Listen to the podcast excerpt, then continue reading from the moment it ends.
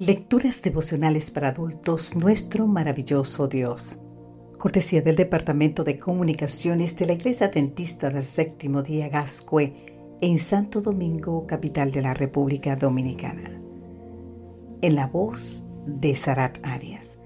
Hoy, 2 de mayo, perdonar como somos perdonados.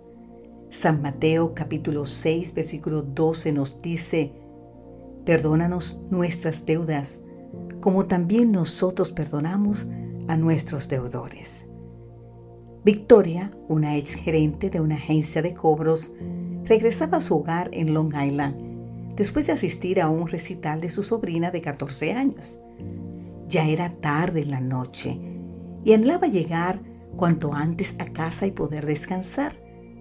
No imaginaba que en cuestión de segundos su vida cambiaría para siempre. Son casi las 12.30 cuando el auto de Victoria se aproxima a una intersección. En el sentido opuesto se acerca a toda velocidad un Nissan color plateado. Los pasajeros son un grupo de antisociales en busca de aventura.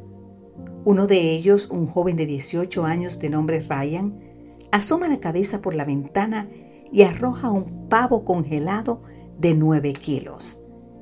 El proyectil atraviesa el parabrisa del auto de Victoria y la golpea brutalmente en la cara.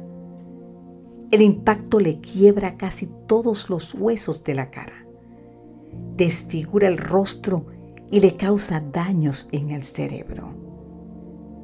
Al poco tiempo, Ryan es arrestado. Su delito fácilmente lo podría colocar detrás de las rejas durante unos 25 años. Pero la condena termina siendo de seis meses de cárcel y la libertad condicional durante cinco años. ¿Qué pasó ese 15 de agosto del 2005 para que la justicia diera a Ryan Cushing una pena tan extremadamente leve? Lo que ocurrió ese día en la sala del tribunal fue que Ryan, luego de confesarse culpable de un delito en segundo grado, se acercó al lugar donde estaba Victoria y le dijo, siento mucho el daño que le causé. Tenía lágrimas en sus ojos. Y yo te perdono, respondió Victoria mientras lo abrazaba y le acariciaba el cabello. Quiero que hagas de tu vida lo mejor. Lo que ocurrió ese día fue que la víctima pidió clemencia para el culpable y al final otorgó el perdón al ofensor. Querido amigo, querida amiga, ¿qué habrías hecho tú? Mi primera reacción al leer de este hecho fue indignación. Ese delincuente casi le quitó la vida a esa pobre mujer y le desfiguró el rostro para siempre. Pero luego pensé en Victoria y leí que esa valiente mujer había dedicado su vida a hablar a otros del poder terapéutico del perdón.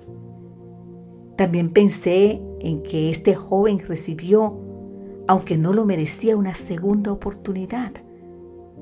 Entonces finalmente me pregunté, ¿no fue esto en un grado infinitamente mayor lo que nuestro Señor hizo por quienes se burlaban de Él mientras sangraba en la cruz?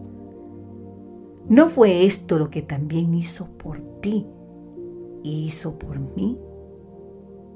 Gracias, Padre, porque la sangre de Jesucristo ha perdonado mis pecados. Ayúdame a perdonar a quienes me han herido, así como tú me has perdonado, Señor. Amén.